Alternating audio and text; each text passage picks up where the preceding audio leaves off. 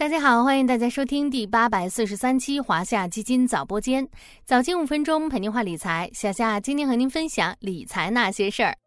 下半年的第一个月很快就走入下旬，但 A 股震荡波动的形势似乎依然没有改变。每当这个时候呢，我们总能喝到各种各样的鸡汤，其中提到比较多的几句大概是这样的：弱化短期涨跌，坚持长期主义，用长期持有来穿越市场周期波动。类似的话听多了，有投资者可能会有疑惑：长期投资真的有效吗？亏了就说长期投资，完全是把现在的问题拖延到长期的借口而已。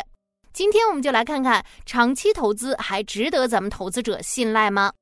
有人说股市就是个圈儿，但从指数涨幅来看，好像的确如此。自二零零七年二月十六日上证指数首次突破三千点以后。大盘在三千点上下已经反复拉锯五十余次，持续时间超过十五年。如果仅从这个角度来看，很多投资者难免会感到迷茫。虽然过去的十五年里，上证指数长时间在三千点附近徘徊，但基金数据却呈现出硬币的另一面。自二零零七年二月十六日以来，偏股混合型基金指数累计上涨百分之二百五十点五五。普通股票型基金指数涨幅则达到了百分之三百一十四点三三，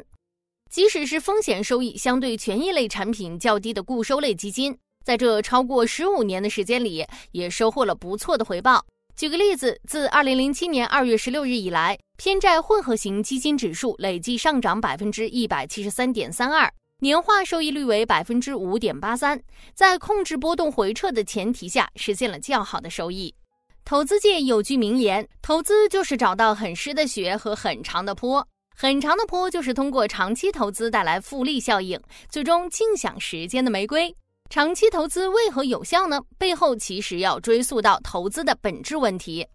权益投资主要是买股票，那么股票的回报是由什么决定的？从短期来看，决定因素是市场的供求关系，是预期与现实之间的博弈。就拿今年来说，股市起起伏伏、反复拉扯，主要原因就在于经济回暖的预期与复苏力度不及预期的现实在拉扯。供求关系还受市场情绪影响，无论在牛市还是熊市，其实都能同时找出上百条看多和看空的理由。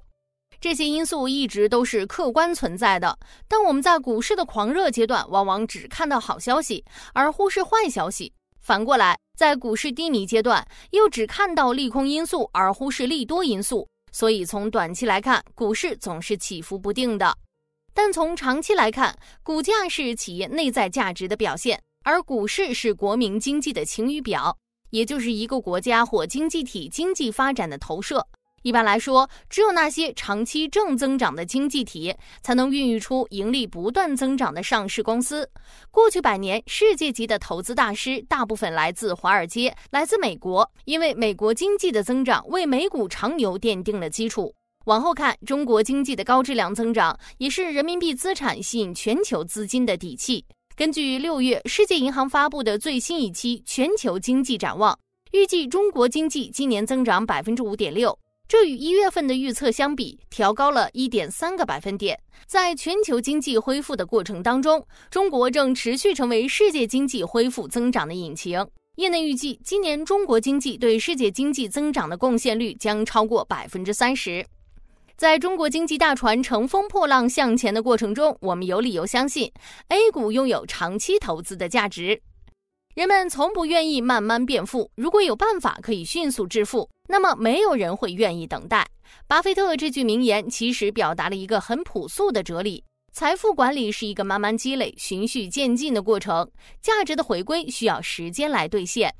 从二零零七年十月十六日的六千一百二十四点，到二零一五年六月十二日的五千一百七十八点，中间隔了九十二个月时间，也就是七年八个月。股市牛熊周期的转换需要时间，而中间的震荡往往是最磨人的。但如果我们从二零零七年十月十六日起投资权益类基金，以偏股混合型基金指数为测算目标，至今收益已有百分之八十八点二六，年化收益率为百分之四点一一。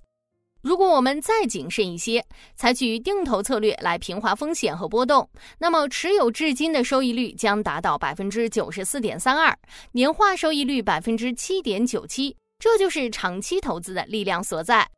长期投资很多时候会被人看作是一碗喝多了的鸡汤，但却是无数历经资本市场风雨起伏的投资大师们用自身经验总结出的更有效的投资之道。在市场起伏震荡的今天，小夏再次端起这碗鸡汤，希望能给大家多一些勇气与信念，坚持下去，或许又是另一番景象。好了，今天的华夏基金早播间到这里就要结束了，感谢您的收听，我们下期再见。